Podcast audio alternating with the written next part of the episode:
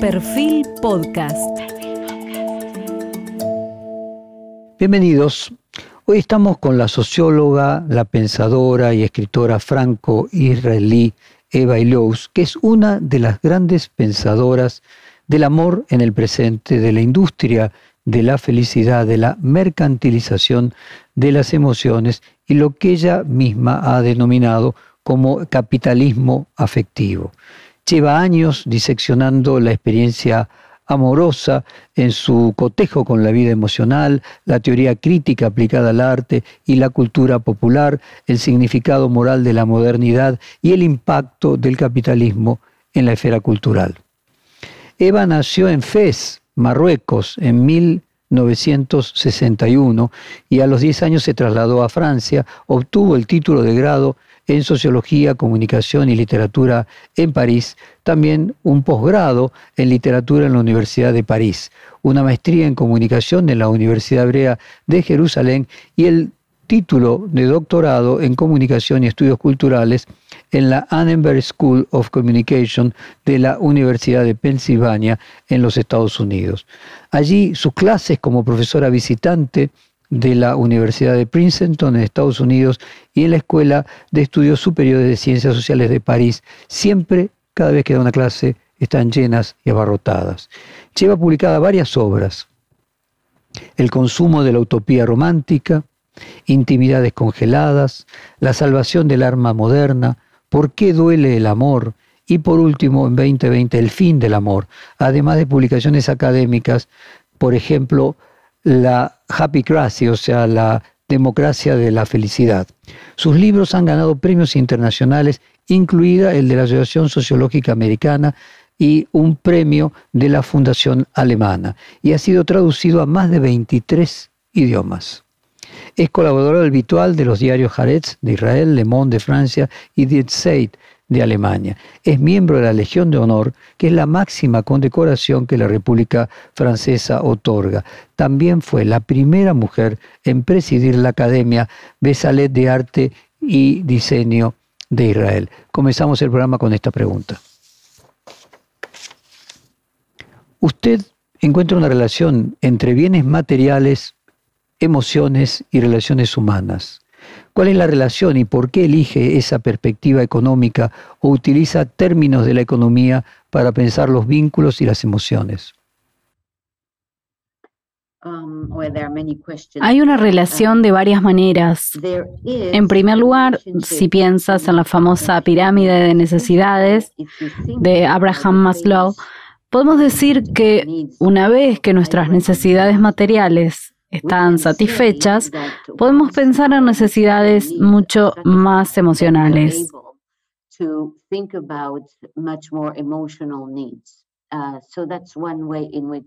Así que esa es una forma en la que podemos pensar sobre la relación entre el crecimiento material y las emociones.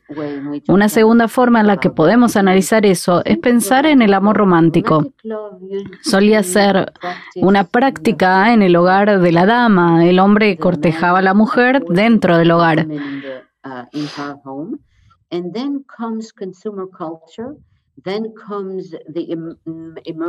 Luego viene la cultura del consumo, el surgimiento de la esfera del ocio, el cine, los restaurantes, los salones de baile, etcétera, y las prácticas románticas.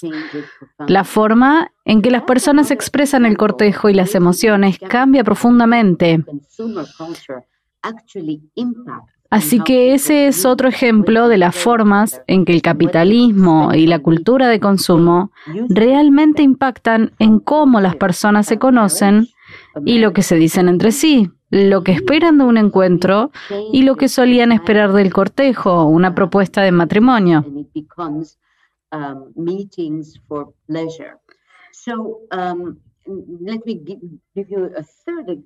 La industria del ocio cambia por completo esto y se convierte en un encuentro para el ocio. Um, Permítanme darles un tercer ejemplo, que es el surgimiento de la psicología. La psicología y el psicoanálisis fueron un tremendo avance en la autocomprensión, pero además son servicios que se dan por dinero. Así que hemos sido testigos a lo largo del siglo XX de una extraordinaria expansión de una industria que nos invita a mirar nuestra vida interior, a mirar nuestras emociones y a cambiar nuestras emociones. Entonces, en ese sentido, esta es otra forma en la que podemos encontrar una conexión entre el crecimiento material y las emociones. Usted escribió el libro Cold Intimas y Sociedad de Intimidades Frías, donde analiza los sitios de citas, y usted lo escribió cuando aún no existía Tinder, ni cualquiera de las apps que hoy ya existen. ¿Cuál es su perspectiva 15 años después y en qué cambió eh, de aquella que usted tenía al origen? Um, uh, Diría que las aplicaciones de citas se han convertido mucho más que hace 20 años en algo realmente común en la vida sexual romántica de las personas. Uh, Así que creo que podemos observar una expansión extraordinaria, no solo una expansión, sino también una banalización de estas aplicaciones. Uh, no significa necesariamente que las personas las encuentren más gratificantes hoy que antes. Quiero decir, hay una pequeña porción para la que las aplicaciones han tenido éxito, pero también hay un buen número, creo que probablemente la mayoría, para quienes las aplicaciones representan una especie de rotación muy alta de parejas. Estas personas que usan las aplicaciones realmente están cambiando de manera drástica sus patrones de citas en los que una rotación de encuentros, encontrándose con muchas personas sin elegir, sintiéndose incluso agotados por el proceso de citarse con alguien.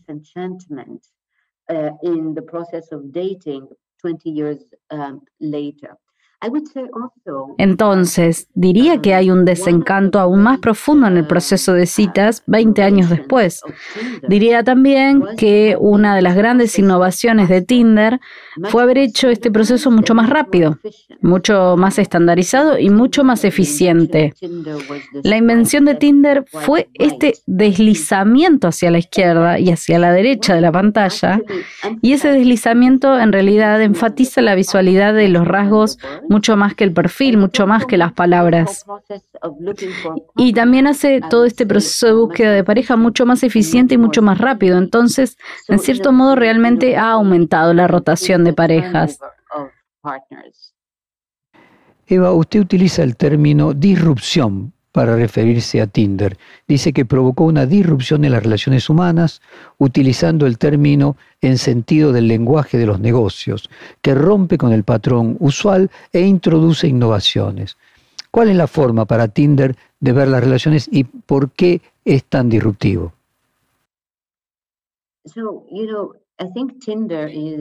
Creo que Tinder debe ser visto como un actor en la creación de tipos específicos de relaciones y como un reflejo de lo que sucede en las relaciones.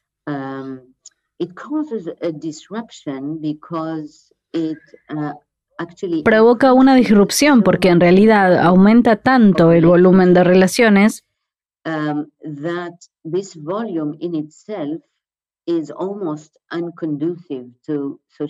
este volumen en sí mismo es casi propicio para la sociabilidad. Entonces, hay una um, especie de afinidad entre la escasez y la posibilidad de crear una relación.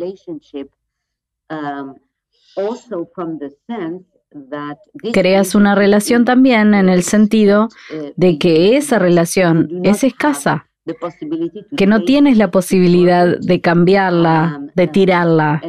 Tinder en realidad está irrumpiendo este principio de escasez de relación.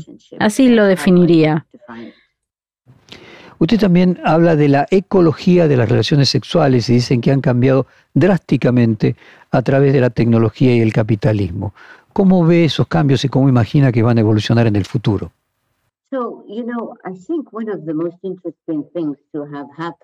Una de las cosas más interesantes que ha sucedido es el movimiento de liberación sexual, um, que tenía como objetivo liberar principalmente a las mujeres, pero también a los hombres. Uh, Por ejemplo, el imperativo de la virginidad recuerda que una mujer que no era virgen a menudo se pensaba que estaba descalificada para el matrimonio. Um,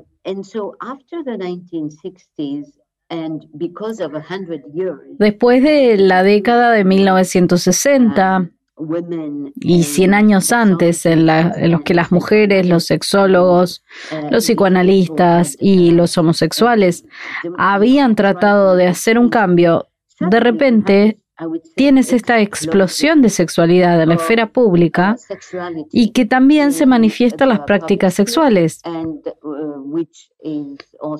Ahora puedes tener varias parejas en la vida, varias parejas sexuales y puedes tener eso legítimamente. Lo que pasa, sin embargo, es que este cambio político es también algo que la cultura de consumo, especialmente la cultura del cine, la publicidad y la televisión, va a utilizar mucho para que ese cuerpo que se libera y se emancipa políticamente se recupere casi inmediatamente por las películas y por la publicidad como un cuerpo sexual comercializado.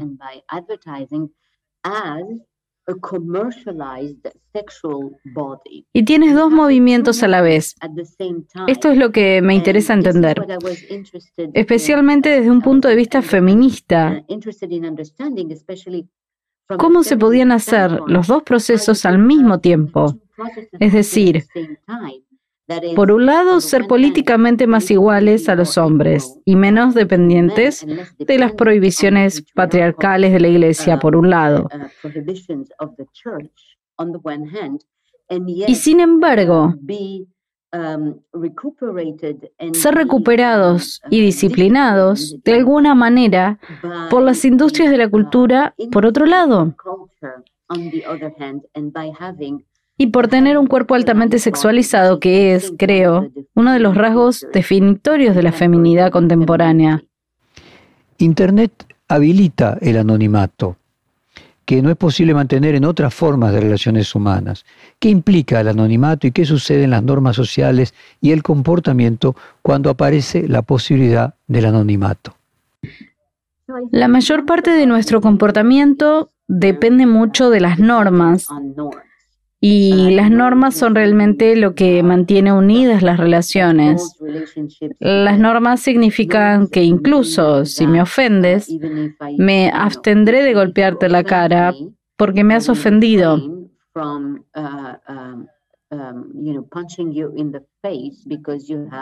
El anonimato significa una eliminación de las normas. Creo que esa es la razón por la que encontramos tantas e-, emociones negativas expresadas en Internet. Es porque lo que nos sostienen son nuestras normas. Y estas normas no tienen por qué estar presentes cuando no se conoce tu identidad social.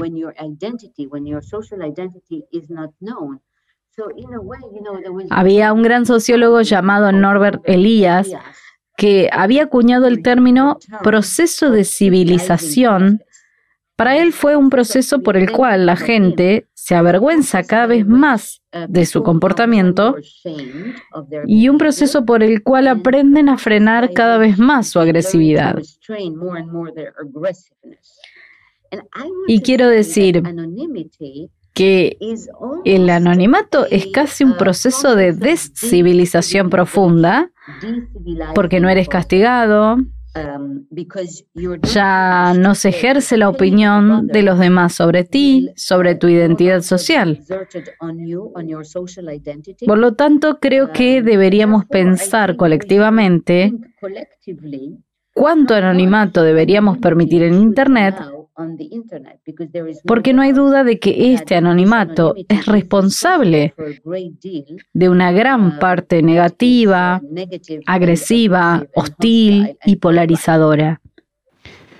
Instituciones como el matrimonio, la familia, valores tradicionales están cambiando radicalmente. Las relaciones son más volátiles, prima lo individual sobre lo colectivo. ¿Podemos proyectar esto hacia el futuro? Um, no soy buena con las bolas de cristal, solo puedo decirte lo que veo ahora mismo. No sé lo que será dentro de 30 años. En este momento, una de las tendencias claras es una deconstrucción radical de la sexualidad, la identidad de género y por lo tanto también las relaciones familiares. Este cambio, por cierto, creo que es demasiado rápido para muchas partes de la población en todo el mundo, para quienes la familia sigue siendo el principal punto de referencia y la principal fuente de identidad. Así que creo que en primer lugar, si observo lo que hay ahí afuera, Tienes especialmente a los jóvenes para quienes estas categorías, estas nuevas formas de pensar sobre sí mismos son muy importantes. Es muy importante que muchos jóvenes se definan, por ejemplo, como género fluido.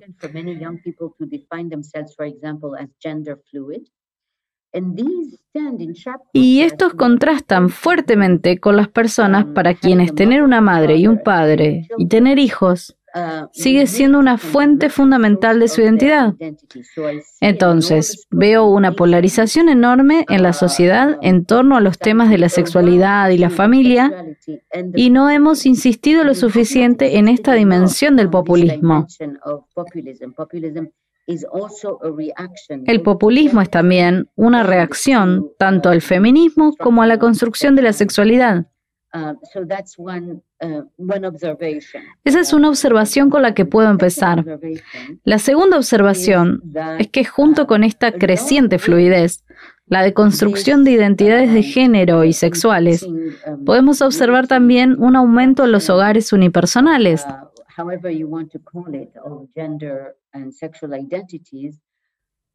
Cada vez son más las personas que viven solas y las parejas que se mantienen casadas se convertirán en solo un pequeño segmento de la vida de las personas.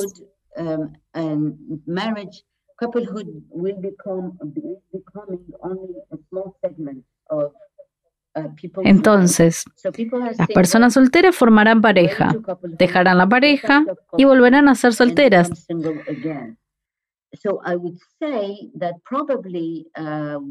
Así que diría que probablemente las democracias occidentales, y no solo las occidentales, Japón ciertamente debería prepararse para el hecho de que una cantidad cada vez mayor de personas vivirán juntas y que la amistad o los lazos podrían debilitarse. Luego las parejas día a día tal vez serán reemplazadas por grandes sectores de la población que van a reemplazar a la relación principal. Eva, ¿a qué se refiere usted concretamente cuando habla de el fin del amor? Oh, cuando escribí el libro llamado El fin del amor, se trata sobre dos cosas. El hecho de que las relaciones simplemente terminaban mucho más rápido Eso es un hecho observable. La duración de las relaciones es más corta. Uh, uh, Tenemos cada vez más relaciones a corto um, plazo, eso es una cosa. Y lo segundo es también el hecho de que es más difícil simplemente lograr una relación.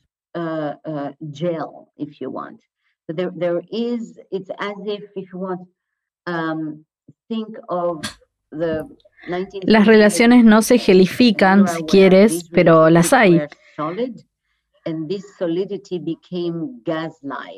Puedes pensar en el siglo XIX como una era en la que estas relaciones eran sólidas y esta solidez se convirtió en luz de gas. Estas relaciones a menudo se evaporan, incluso antes de que comiencen. Entonces, me interesó entender qué es lo que hace que las relaciones sean tan difíciles de alcanzar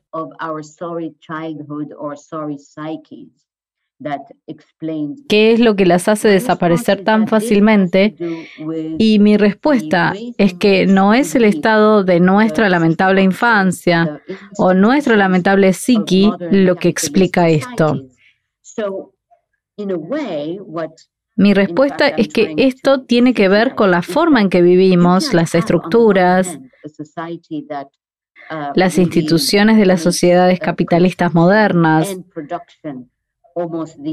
entonces, en cierto modo, lo que de hecho estoy tratando de sugerir es que no se puede tener, por un lado, una sociedad que realmente haga del consumo y la producción casi los valores finales de todo, el fin último de las políticas públicas y las formas en que organizamos nuestras vidas. No podemos hacer eso por un lado y por otro lado aspirar a tener la solidez del matrimonio y las relaciones que tuvimos en el pasado. De hecho, realmente trato de mostrar que los dos son contradictorios.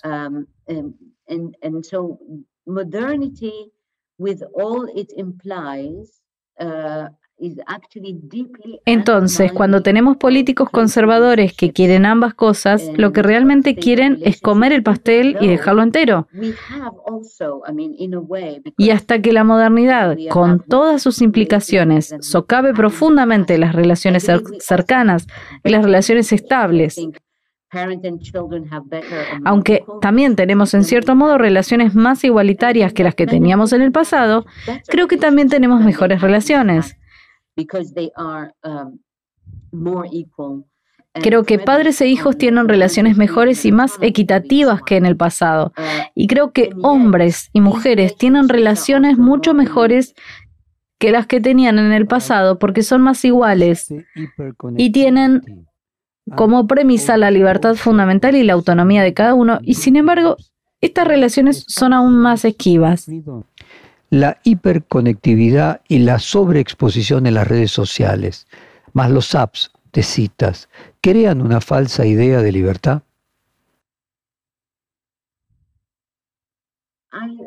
Me gusta una pregunta sobre una falsa sensación de libertad debido a la hiperconectividad. La libertad significa muchas cosas, por supuesto. Hay un significado particular que parece que hemos privilegiado, que es el de la libertad de elección.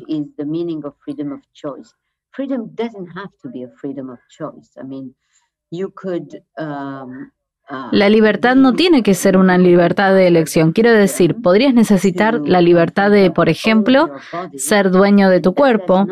Y eso no implica el tipo de libertad de supermercado que a menudo implicamos hoy en el mundo de la libertad. Entonces, la hiperconectividad implica, creo, ese tipo de libertad de supermercado. El hecho de que puedo navegar a través de muchas posibilidades y elegir la posibilidad que me parezca más agradable, eso es, creo, lo que implicaría la hiperconectividad.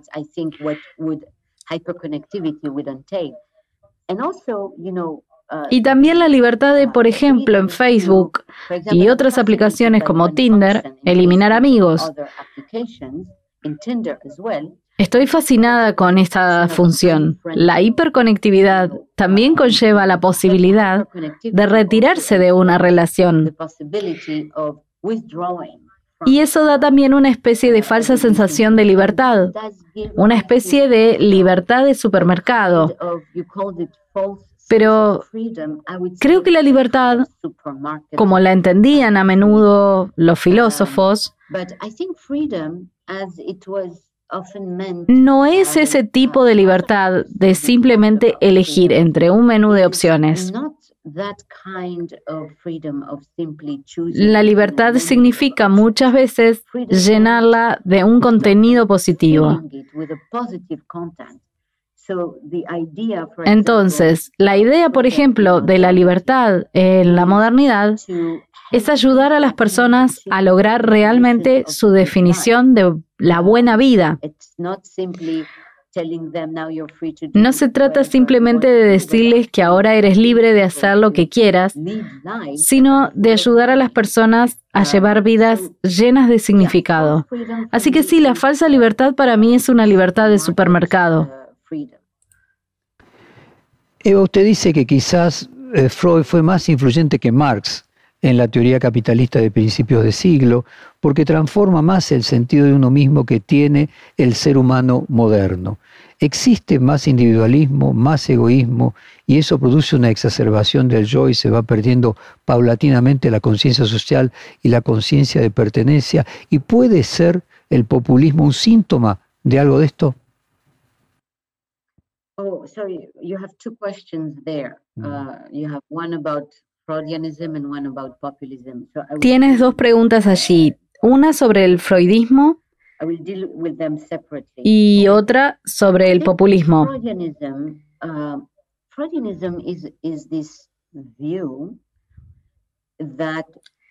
Así que me ocuparé de ellos por separado.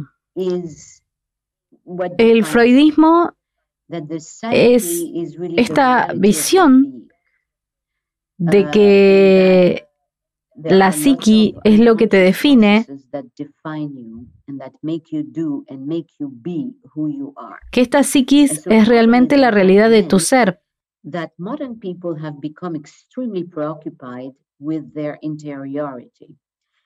En eso hay muchos procesos inconscientes que te definen y que te hacen hacer y te hacen ser quien eres. Y así el freudismo ha significado que la gente moderna se haya vuelto extremadamente preocupada por su interioridad.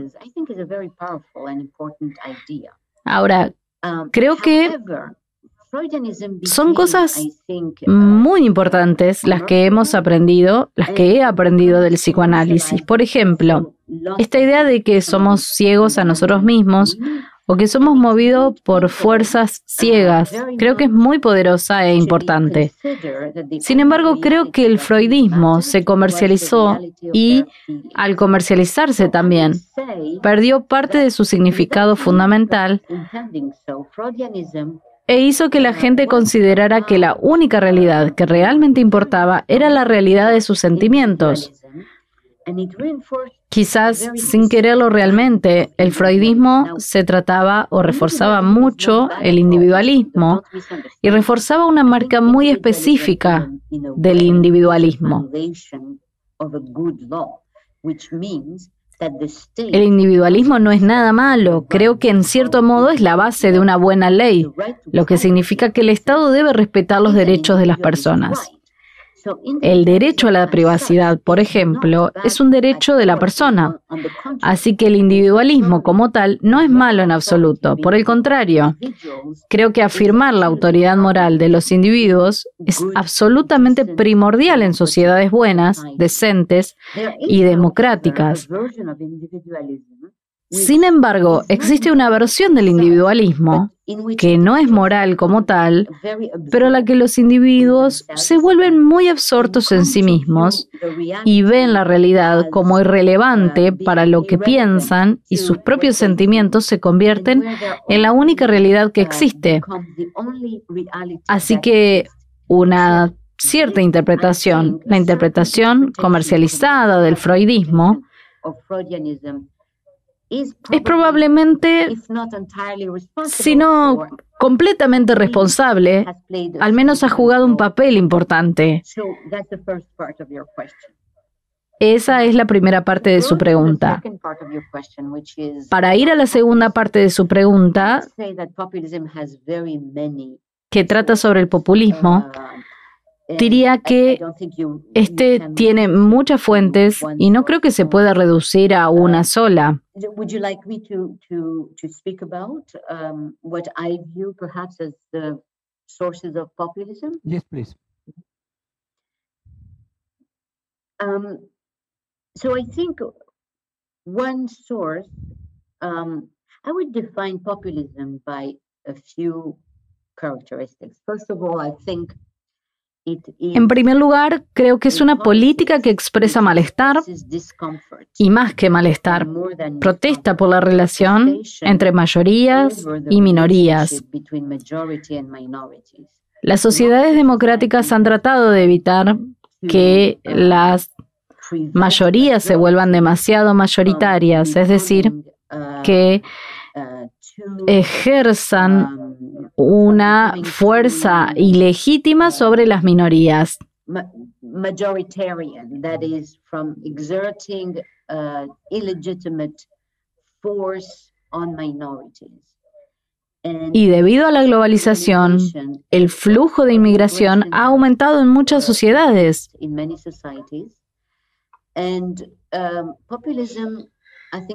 Y el populismo parte de un deseo de replantear, reformular la relación entre mayoría y minoría.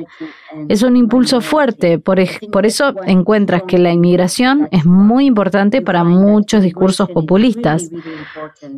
Ciertamente ese es el caso de Francia, en Gran Bretaña, en, en Estados Unidos con Trump. Y Meloni recientemente en Italia.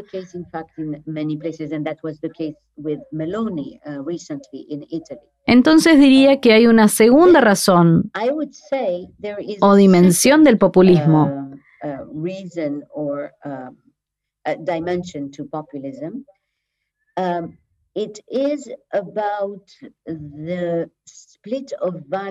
Entonces diría que hay una segunda razón o dimensión del populismo.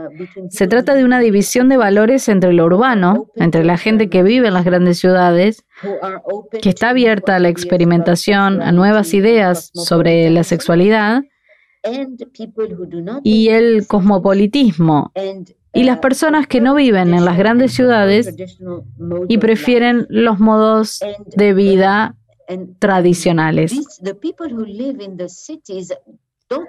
Las personas que viven en las ciudades no solo tienen ideas más abiertas, sino que también tienen ideas que en cierto modo menosprecian las ideas de la gente del campo.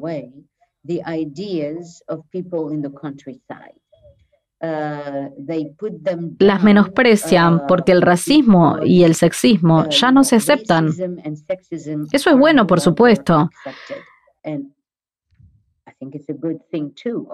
La gente del campo en algún momento se sintió mirada despectivamente y personas como Trump fueron muy bienvenidas.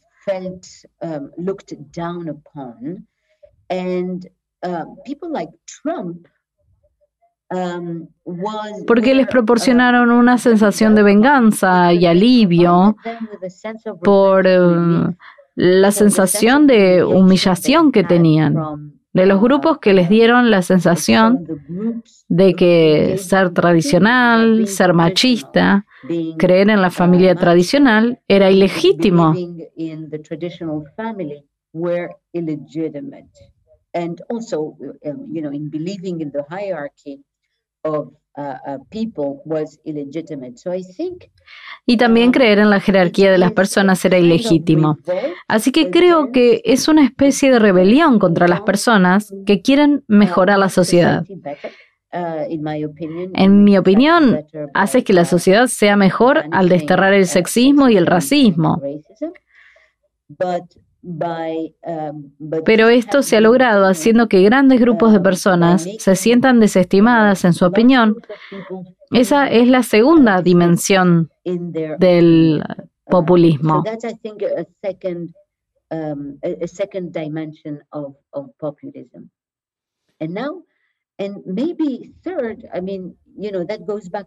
Y tal vez en tercer lugar, uh, bien podría ser que para muchas personas que viven en ciudades pequeñas y en el campo, al contrario de lo que decimos, muchas veces se sientan más solas de lo que pensamos.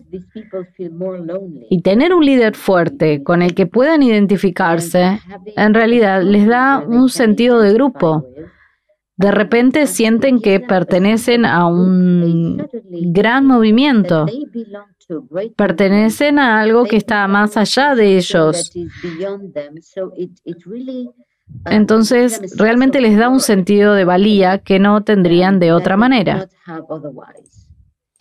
Eva, usted acaba de mencionar el triunfo de Giorgia Meloni en Italia y me gustaría entender qué relación usted encuentra entre la juventud y los, el surgimiento de la nueva derecha y la crisis de la democracia. Si hay algo particular en los jóvenes que explica esto.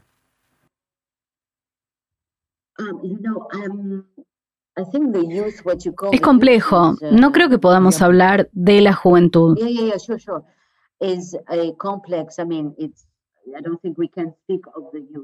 On the one hand, I think that young people um, por un lado, creo que los jóvenes son probablemente las personas que están impulsando el cambio social. Parte de la relación populista tiene que ver con la sensación de que el cambio va demasiado rápido y que ese cambio es impulsado por los jóvenes con bastante frecuencia. Entonces, podemos hablar de la brecha entre las ciudades y el campo, pero también de divisiones generacionales. Y podemos verlo muy bien en el voto del Brexit.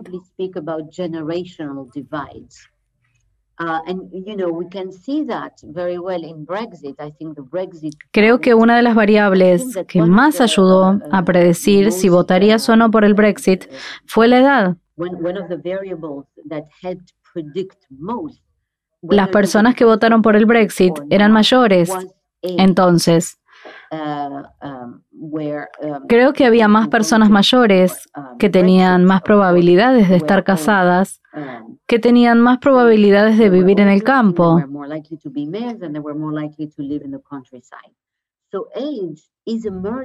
La edad está emergiendo cada vez más como una variable en los votos políticos y también creando una sensación de alimentación de ciertos grupos de la población por los cambios que ya no entienden. También creo que hay una sensación de desorientación en grupos de personas que ya no saben exactamente lo que se supone que deben hacer y de qué se trata el mundo que los rodea. Es un mundo de una manera que ahora es mucho más, diría, impulsada por los jóvenes. La tecnología, por ejemplo, Internet está impulsada por los jóvenes. Cuando piensas en Mark Zuckerberg, en la forma en que hizo su fortuna, la hizo antes de los 30 años.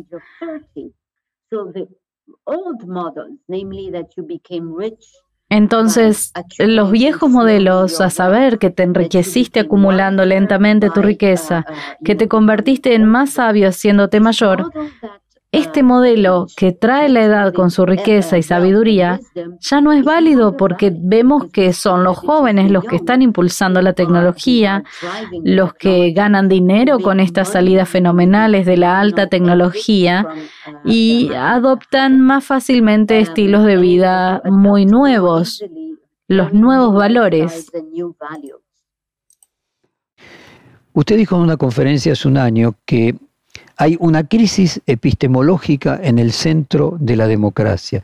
¿Qué relación hay entre la idea de verdad y su eventual decadencia y la crisis de la democracia? ¿Es la noción de verdad lo que verdaderamente está en crisis antes de la crisis de la democracia?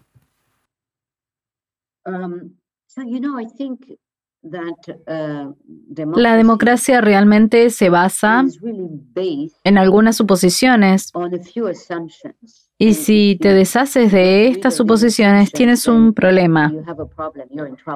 Uno de los supuestos tiene que ver con el votante. Si la democracia representa al pueblo, entonces estamos asumiendo que cuando alguien va a votar, esa persona sabe cuáles son sus intereses.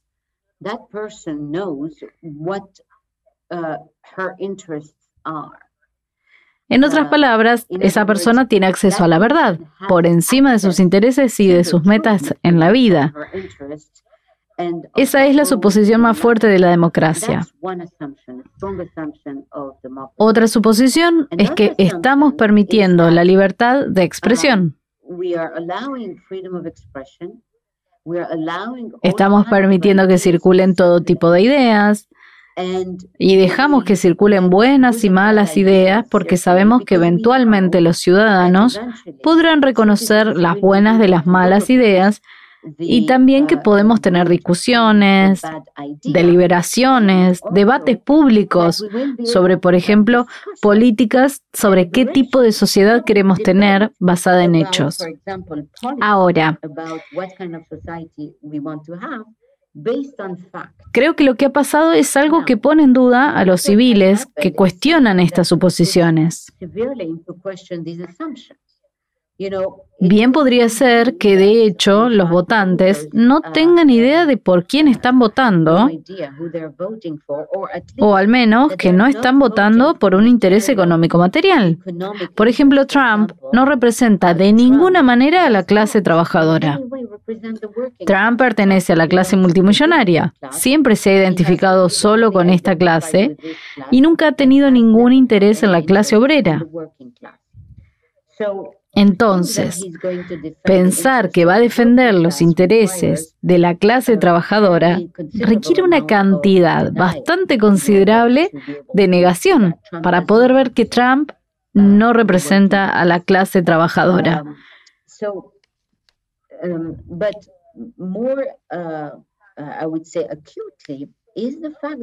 Pero más agudamente es el hecho de que Trump podría decir probablemente más mentiras que verdades y nunca verse afectado en la relación que sus votantes tenían con él. Significa que ya no era responsable de decir la verdad. Decir la verdad y responsabilizar al líder por mentir siempre ha sido una suposición que se hace en democracia.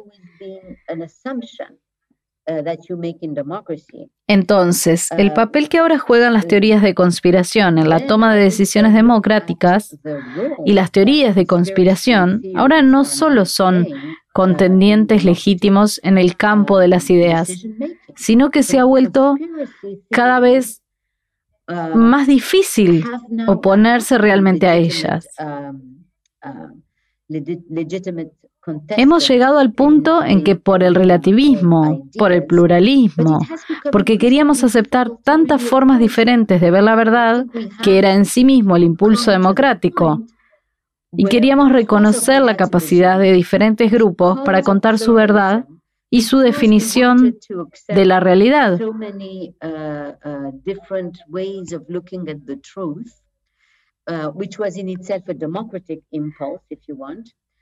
Uh, and we wanted to recognize uh, the capacity of different groups to uh, tell their truth and their um, porque en parte también uh, con ciertas ramas de la uh, filosofía y la sociología, estamos teniendo un momento muy difícil ahora para probar o argumentar uh, sobre los hechos y sobre la verdad.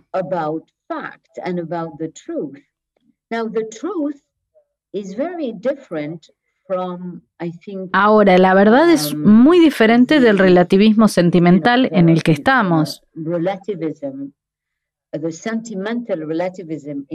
Relativismo sentimental significa que todos deben hacer lo que sienten, uh, deben decir lo que sienten, y lo que sea que sientas es la verdad de tu ser. Of your uh, being. And I don't think that is possible because truth, as Hannah Arendt said, truth is constraining. To say the truth, to say two and two are four,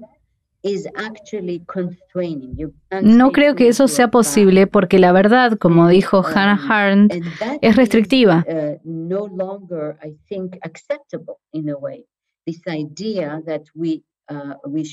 Decir 2 más 2 son 4 en realidad es limitante.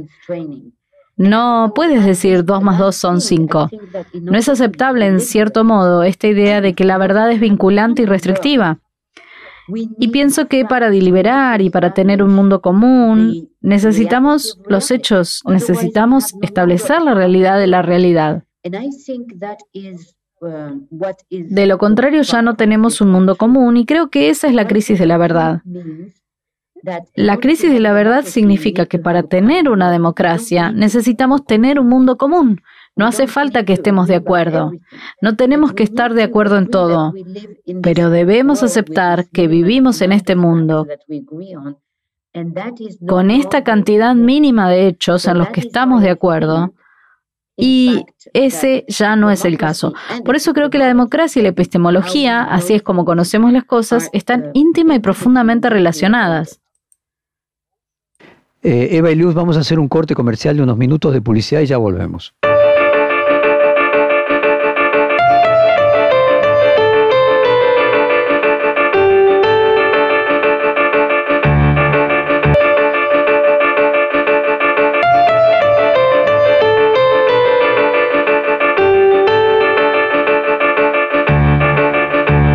Bueno, regresamos del corte con la pensadora francesa e israelí Eva Ilius, especialista en temas de amor. Usted sostiene que el capitalismo se apropia de las emociones y los afectos al punto de transformar esas emociones en mercancías. ¿Entiendo bien entonces? Um,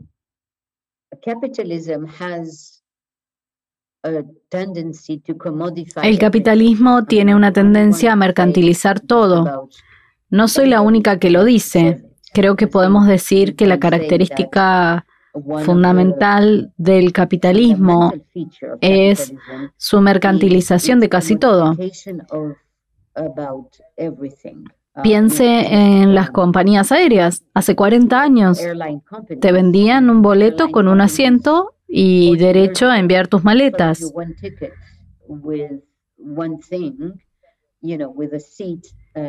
Ya no es el caso. Un boleto de avión ahora se divide en diferentes partes. Ese es un ejemplo de mercantilización. Pensemos en la confesión. Hablar con el sacerdote en la iglesia.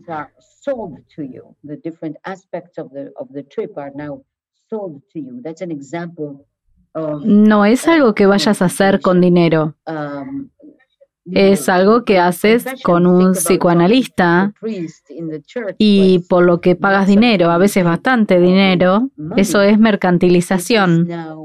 Es el hecho de que tenemos que pagar por más y más aspectos de nuestra vida.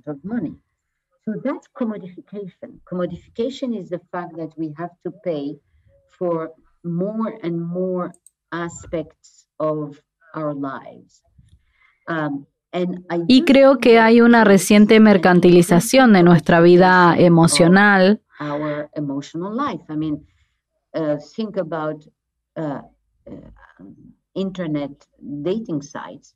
Internet dating sites are places for profit. Piensa en los sitios de citas por Internet. Son lugares con fines de lucro. Lo que están haciendo es tratar de lucrar con el hecho de que buscamos amistad, amor o sexo.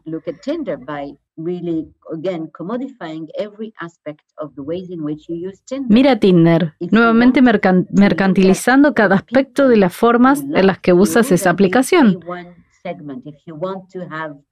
Uh, si deseas ver a las personas que te gustaron, entonces uh, paga un, un segmento.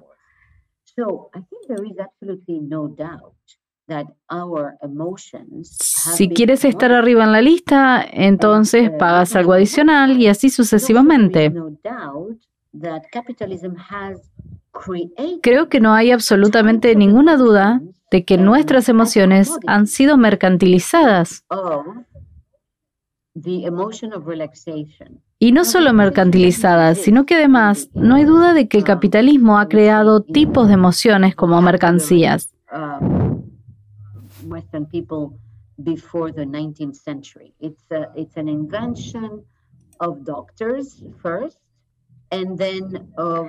Before the 19th century. It's, a, it's an invention of doctors first, and then of Piensa en la emoción de la relajación. No existía realmente en el vocabulario de los occidentales antes del siglo XIX.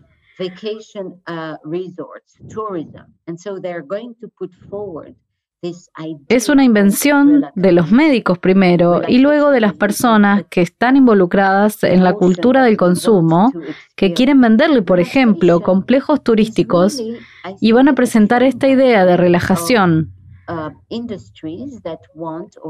La relajación se ha convertido en una emoción superior que queremos experimentar.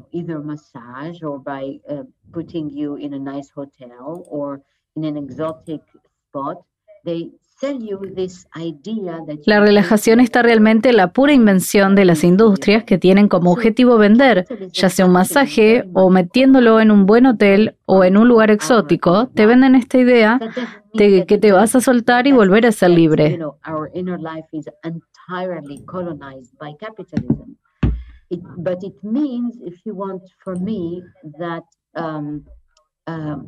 Um, um, entonces el capitalismo realmente coloniza una gran parte de nuestra vida. Eso no significa que nuestra vida interior está completamente colonizada por el capitalismo, pero significa que el poder del capitalismo es precisamente definirnos desde adentro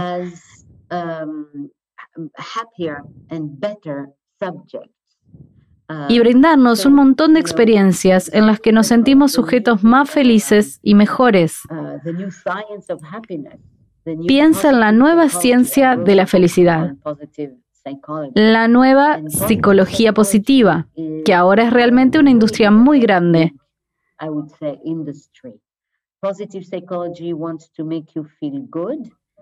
La psicología positiva quiere hacerte sentir bien y quiere darte técnicas, pero estas son intercambiables en un mercado de servicios.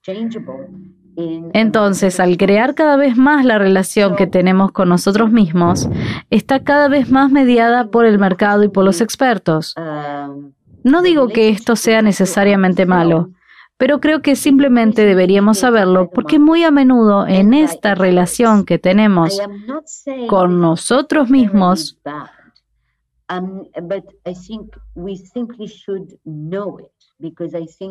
olvidamos qué produjo esta relación. La cuestión de si es bueno o malo no me corresponde a mí, solo me corresponde señalar estas conexiones. Eva, y en términos del sociólogo francés Pierre Bourdieu, que definía distintos capitales, inclusive el capital intelectual, ¿se puede decir que hay un capital erótico que el capitalismo potencia? Um, Esta noción de capital se volvió muy central en la sociología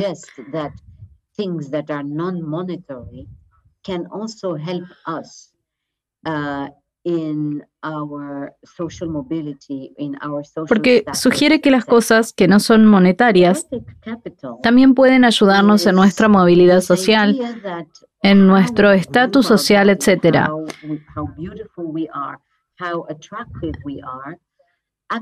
El capital erótico um, es esta idea de cómo arreglamos nuestro cuerpo, um, lo hermosos que somos, lo atractivos que somos, en realidad nos puede ayudar.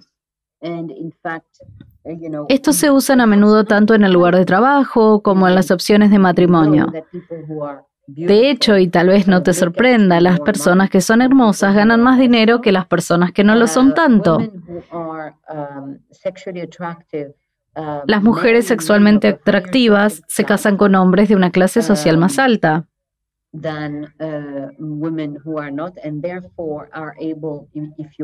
Entonces las mujeres que no lo son, de acuerdo con cierta opinión, pueden cambiar su apariencia por algo que sea un buen matrimonio o un buen trabajo. something that is a good marriage or a good job. And that is, I think, one of your first questions y creo que una de sus primeras preguntas fue sobre este enfoque económico del comportamiento social. Y aquí tienes toda la razón.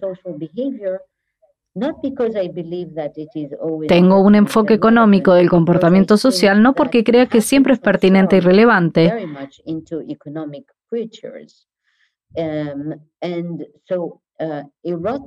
sino porque creo que nos hemos transformado mucho en criaturas económicas.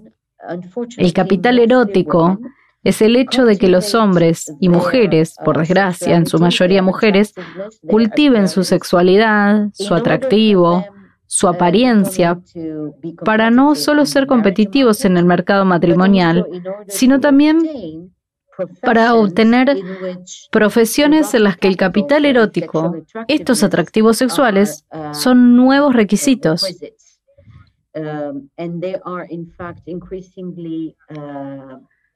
De hecho, hay trabajos que cada vez exigen más un tipo atractivo de apariencia.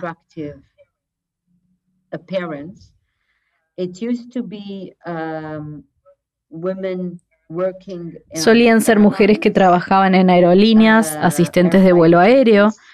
Ahora son azafatas en restaurantes, bares y cafés muy chic y de moda.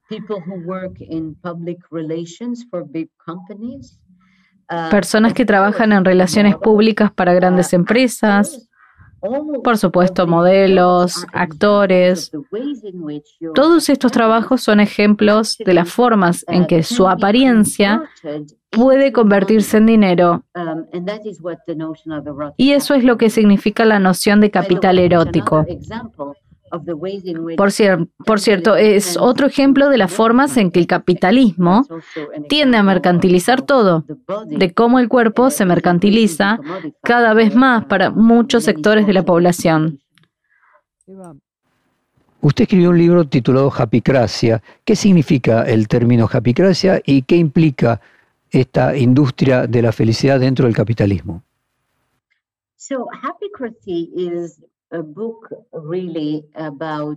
Happy Gracia es un libro realmente sobre psicología positiva y las formas en que la psicología positiva ha penetrado en muchos dominios de la vida social y especialmente ha transformado algunas de las nociones de política pública.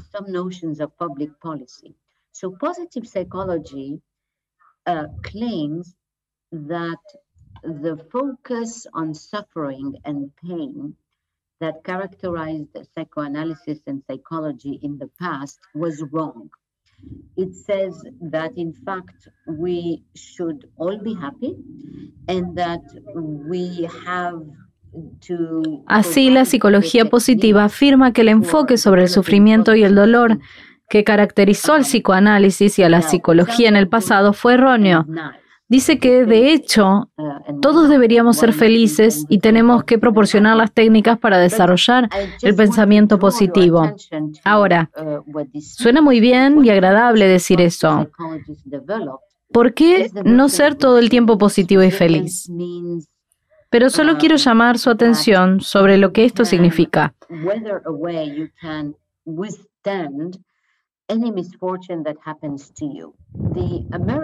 Una de las nociones que desarrollan los psicólogos positivos es la noción de resiliencia. Significa que puedes marchitarte, puedes soportar cualquier desgracia que te suceda. El ejército estadounidense contrató a uno de los fundadores de la psicología positiva. Su nombre es Martin Seligman y le pidieron que desarrollara la resiliencia entre los soldados. Y construir esta resiliencia significa darles una perspectiva positiva. Eso significa que si un soldado estaba traumatizado porque su amigo había muerto o porque él mismo había matado a alguien, entonces realmente necesitabas enseñarle al soldado técnicas para el pensamiento positivo.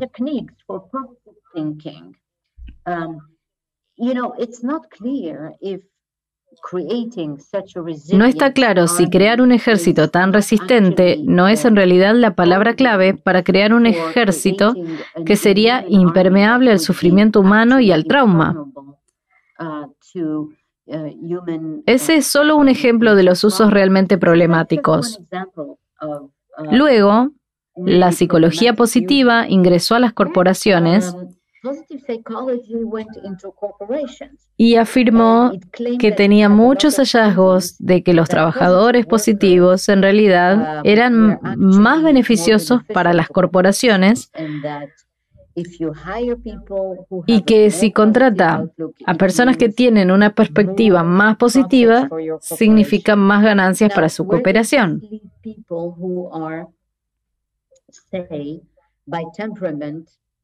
Ahora, ¿dónde deja esto a las personas que tienen temperamento pesimista o deprimido o no tan alegre?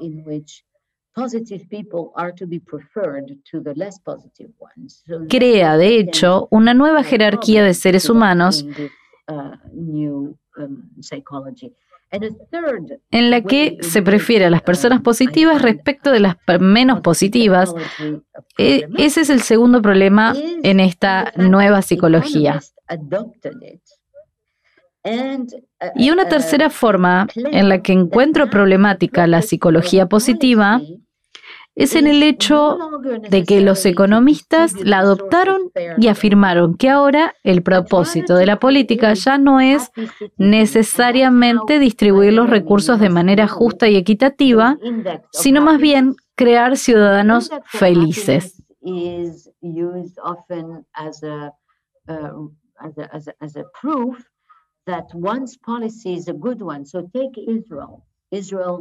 El índice de la felicidad se usa a menudo como una prueba de que la política de uno es buena.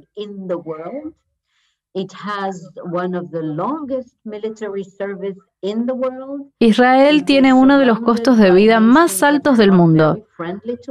Uno de los servicios militares más largos del mundo está rodeado de naciones que no son muy amigas de él. Es una nación realmente hace las cosas creo muy difíciles. Tiene una guerra en curso con los palestinos y sin embargo tiene un índice de felicidad bastante alto. Y eso se usa muy a menudo como prueba de que todo está bien.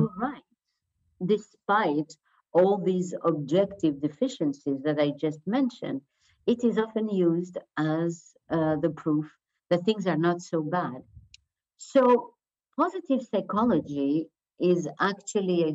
A pesar de todas estas uh, deficiencias objetivas que acabo de mencionar, a menudo se utiliza como prueba de que las cosas no están mal. Así que la psicología positiva es, en um, realidad, como sucede muy a menudo con las ideas, es utilizada por muchos agentes de la sociedad para promover ideas muy dudosas como el neoliberalismo, como mm, que las desigualdades no son el problema, sino la felicidad de los ciudadanos, como que debemos privilegiar solo los nuevos trabajadores, etc. Eva, uno de los capítulos de su libro de Democracia de la Felicidad se titula Ser feliz es la nueva normalidad. Eh, y me gustaría entender cuánto depende de la tecnología, la industria de la felicidad y cuál es el papel que juega la tecnología en nuestro actual bienestar. Una de las aplicaciones que te prometen felicidad ha tenido un aumento increíble. No puedo darte un número exacto, pero son muchos cientos, tal vez más. Si juntamos todas las aplicaciones que tratan sobre meditaciones, yoga, salud y dietas que se supone que te brindan bienestar, además del bienestar psicológico, probablemente sean miles.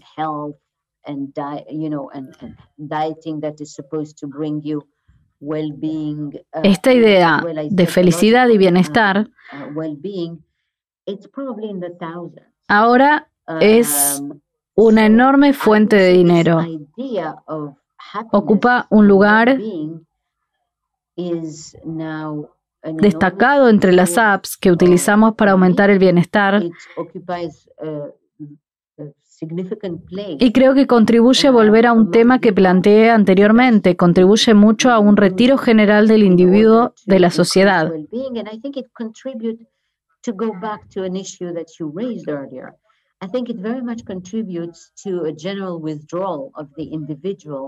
Alexis de Tocqueville estaba escribiendo sobre la democracia en el siglo XIX y vio que uno de los mayores peligros para la democracia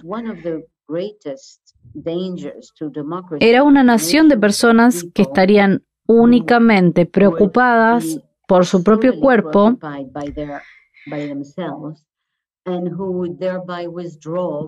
y que por lo tanto se retirarían del discurso cívico y de la sociedad civil. De alguna manera estamos en gran parte en esa sociedad que fue temida por Alexis de Tocqueville. Y estos discursos de felicidad, e infelicidad contribuyen mucho a eso, a hacernos recluir en, en nuestra fortaleza interior y parecer que lo único que tenemos que hacer, que nos queda por hacer, es cultivar este tipo de felicidad personal privada. Doctora Eva Ilius, muchísimas gracias por esta rica hora de conversación. Le mandamos un fuerte abrazo. Perfil Podcast.